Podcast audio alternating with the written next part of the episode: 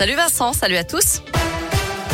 Et à la une, cet incendie spectaculaire cet après-midi dans le Vieux-Lyon. Le feu s'est déclaré vers 13h15 dans un magasin d'antiquités situé au rez-de-chaussée d'un immeuble de 5 étages, rue Monseigneur-la-Varenne, dans le 5e arrondissement.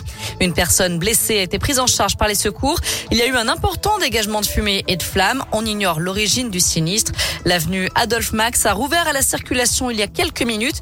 Toutes les photos et les vidéos sont sur Radoscoop et radoscoop.com.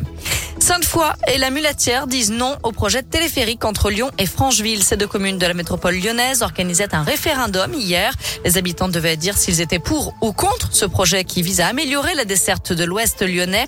À la Mulatière, le non l'emporte à 94%. À Sainte-Foy-les-Lyons, les votants sont contre à 96%.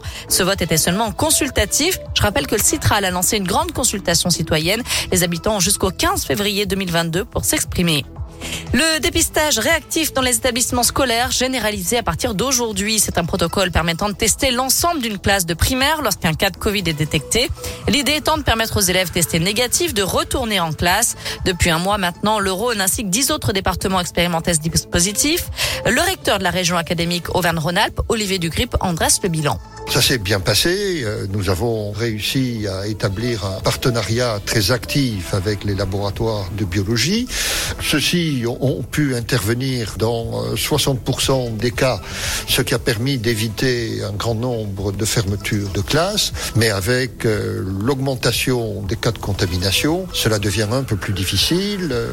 Le pourcentage baisse régulièrement, d'où l'intérêt des nouvelles mesures et de la possibilité qui est donnée aux familles de faire euh, elles-mêmes tester leur enfant. Dans le Rhône, 175 fermetures de classes auraient donc été évitées depuis la mise en place de cette expérimentation. Autre annonce, plus de 40 000 boîtes d'autotests doivent être acheminées cette semaine à tous les élèves de 6e de l'Académie de Lyon. Dans le reste de l'actu, une octogénaire retrouvée morte dans sa cave après les inondations dans le nord de la France. Cette habitante de bord aurait été victime d'un malaise. Elle aurait chuté dans son escalier avant de se noyer dans sa cave où l'eau était montée à 80 cm. Yannick Jadot promet l'impunité zéro contre les mecs qui se pensent puissants. Fin de citation. Le candidat d'Europe Écologie Les Verts réagit à l'affaire Hulot. Il nie avoir été au courant des agressions sexuelles présumées perpétrées par Nicolas Hulot. Du foot, c'est la victoire courte mais précieuse de Lyon à Montpellier hier pour la 15e journée de Ligue 1. 1-0, but de Lucas, Paqueta. L'OL est 7e à 4 points du podium. Et puis le tirage au sort des 32e de finale de la Coupe de France, c'est à 19h ce soir avec l'entrée en lice des clubs de Ligue 1, notamment l'OL.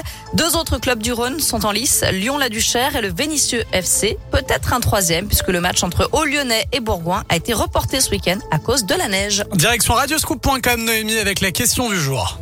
Karim Benzema mérite-t-il de remporter le ballon d'or? Eh bien, vous répondez non à 71%. Ça fait mal.